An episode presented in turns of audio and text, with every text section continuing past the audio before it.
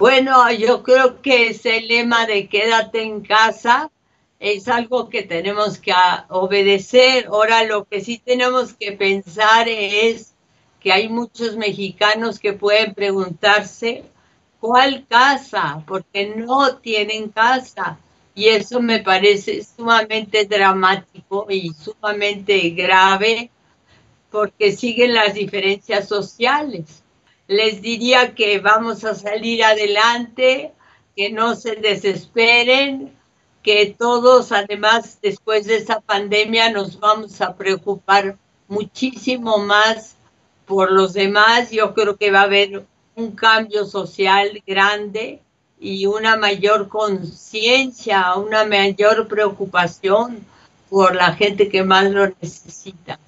Creo que es una realidad para algunos muy difícil, muy dolorosa, pero es una también es la realidad de que los padres son ahora los maestros de sus hijos, quienes deciden su vida en casa. Los maridos se dan cuenta del trabajo casero, de lo que significa. Algunos están dispuestos a ayudar a su mujer, algunos se han vuelto buenos cocineros, incluso a veces hasta mejor que la jefa de la familia o que es la mujer. Entonces ha habido cambios de, yo creo que de, de pensamiento acerca de uno mismo, uno se revisa, uno se baña más porque se lava las manos a cada rato. Antes de venir aquí me lavé las manos. Así que hay cambios cambios incluso de nuestro cuerpo, ¿no? Hay algunas amigas están preocupadas por engordar porque dicen que se ponen nerviosas y se atiborran de chocolates y otras familias pues obvian, ah, algunas, no todas, este, optan por, por encervezarse, por echarse una chelita tras otra, en fin, hay muchísimas opciones de vida que, yo creo que, que, quienes más van a descubrir quizá lo que significa estar con un niño todo el día o lo que significa estar con una mujer que hace las camas, que barre, que responde al teléfono, que prepara la comida. También va a ser un cambio y se, van a dar cuenta que también es un trabajo, ¿no?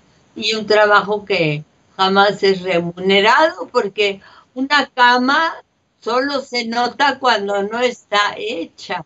Bueno, desde luego pues, leería a los clásicos, leería desde luego a Juan Rulfo, leería primero sus cuentos porque son más fáciles.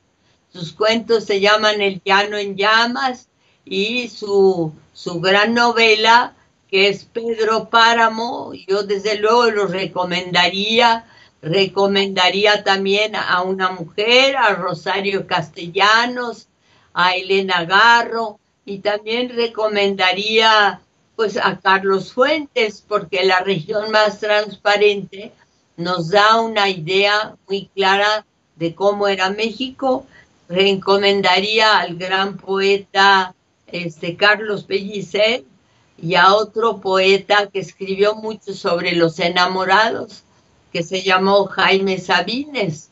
Hacer un diario, decir hoy me levanté, estaba de, de malas, me metí debajo de la regadera, no había agua caliente, me sequé con la, con la, busqué la toalla, pero resultó que estaba mojada porque alguien se había, se había bañado antes que yo y no puso su toalla a secar y en fin, este, es horrible una toalla mojada.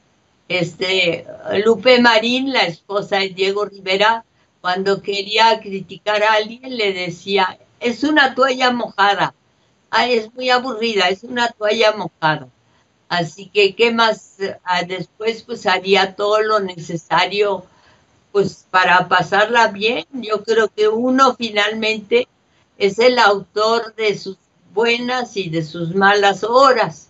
Yo creo en la naturalidad, yo creo que hay que escribir como uno habla y ya después se puede sofisticar, hacer más sofisticado, pero yo creo que si uno piensa que hay que escribir de determinada manera, este, que no hay que ser natural, que hay que ser muy elaborado, es cuando uno fracasa.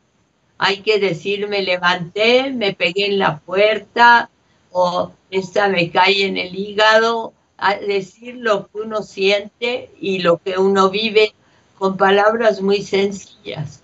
Que la pandemia nos va a cambiar, este, nos va a hacer más conscientes los unos de los otros.